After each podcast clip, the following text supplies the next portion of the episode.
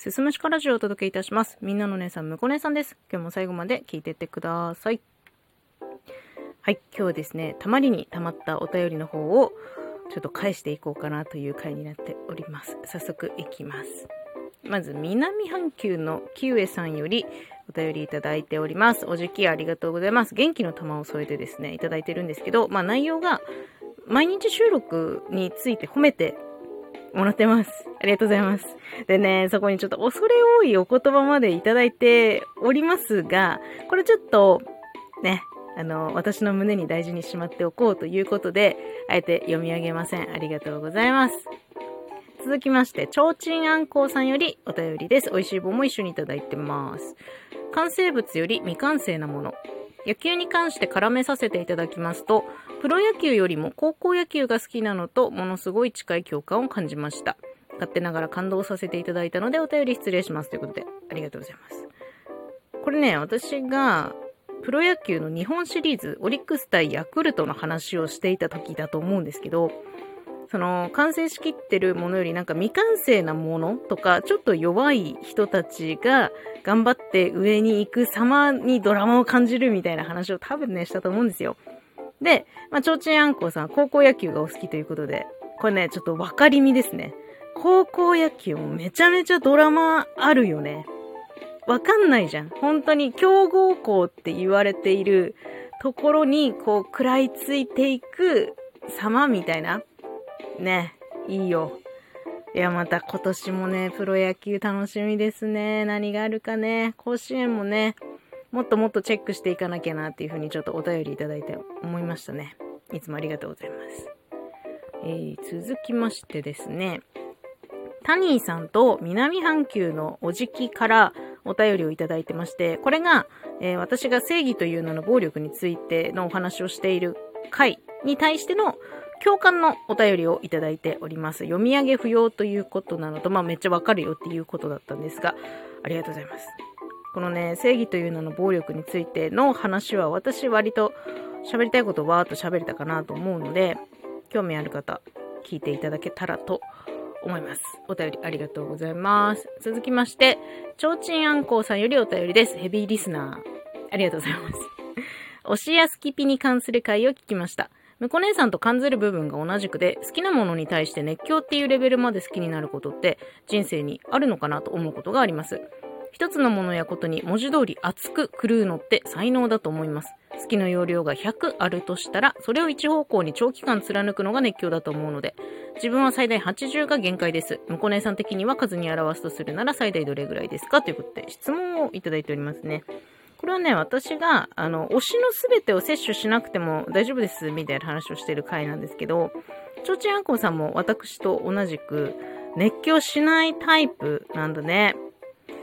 私もね、やっぱ、熱狂するのは才能だと思う。もう、SNS から発信してるものから何から何までチェックして、あ、これはどこそこのあれを着ていて、あの時はあの色の服を着ていてとかさ、全部チェックする人ってやっぱいるじゃん。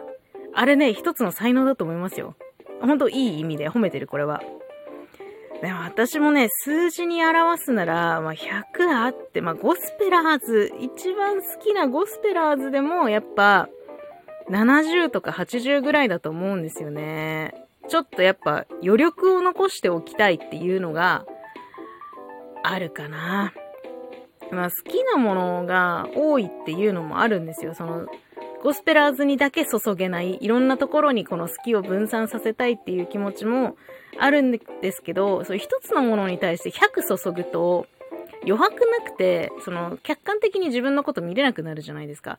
この100注いでる私ってどうなんだろうっていうのを見る力を残しておきたいので、100はね、なかなかないですね。100注いでた時期もあるんですけど、ほんと中学生の時とか、今はもうないですね。ね。まあ、加えて私、飽き性なんでね、もう長期間っていうのも本当にないですね。私的には70から80ぐらいですね。ありがとうございます。えー、続きまして、マグさんからですね。これはね、えー、お年玉の梅をいただいてます。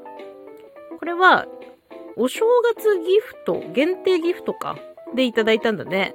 今年も仲良くしてくださいということで。いやー、いつもね、本当にありがとうございます。こちらこそ、今年もよろしくということで、お年玉いただいちゃいましたね。ありがとうございます。それとですね、お便りじゃなくてギフトでみおさんから美味しい棒を2本いただいている。最近ね、みおさんちょっと私がライブをやっていないのでお会いできてないんですけれども、元気にしてるでしょうかね。ありがとうございます。で、お便りに戻ります。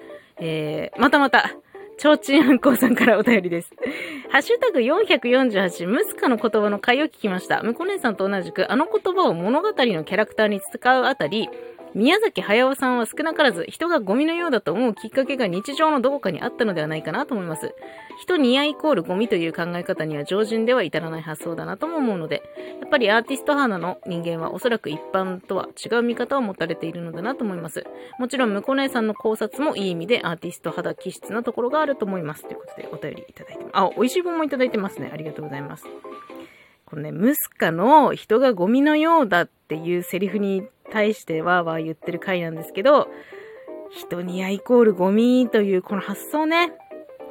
やっぱね、いや、そうだと思う。いや、そう思ったことがないと出てこない言葉だと思うんですよ。うん。ね。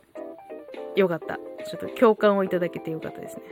私にもこのアーティスト気質な面がっていうのはね、ちょっとまあ嬉しいんですけど、どうな、どうなんだな。私ね、この0から1作り上げるのはあんま得意じゃないので、そのアーティストの素晴らしい人々から刺激をもらっている、まあいい意味で影響を受けやすいタイプなのかなっていうふうに思ってますね。だから私の収録も何かこうネットで見た言葉とか聞いた言葉とか曲を聴いてとか、なんか二次創作的な感じがするのよ。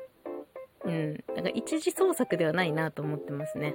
でまあそういう風に捉えてもらってるのは非常に嬉しいですね。まあ、一配信者として。これからも聞いていただけると嬉しいです。で、えー、同じくこの人がゴミのようだの回に対して高幸さんからお便りいただいてます。俺は飛行機に乗るとついつい見ろ、人がゴミのようだって心の中で思っちゃうなっていうめちゃめちゃ素直なお便りいただきました。ありがとうございます。いや、飛行機ぐらいの高さならそう思うのかないや、そ想像したんだけど、私、高いとこダメなので、飛行機に乗ると多分外見ないと思うんですよ。だから実感できないかもしれないですね。窓の外を覗くということは多分しないんだよな怖いんだよないや、ほんと、すごく素直なお便りにね、ちょっとふふってなりましたっていうことです。はい。えー、っとですね、まだまだお便りがありますので、次回もまたお便り返信会を取っていきたいと思います。引き続きですね、えー、番組に対するご感想、ご意見、質問、リクエスト、知った激励等々ございましたら、お気軽にお気軽にいただけたらと思います。ということで、ちょっと返信がね、遅くなっちゃうのは申し訳ないんですけれども、気長に待っていただけると非常に嬉しいです。というわけで、お便りいただいた皆様本当にありがとうございます。というわけで、また次回に続きます。最後まで聞いていただいてありがとうございます。また次回もよろしくお願いします。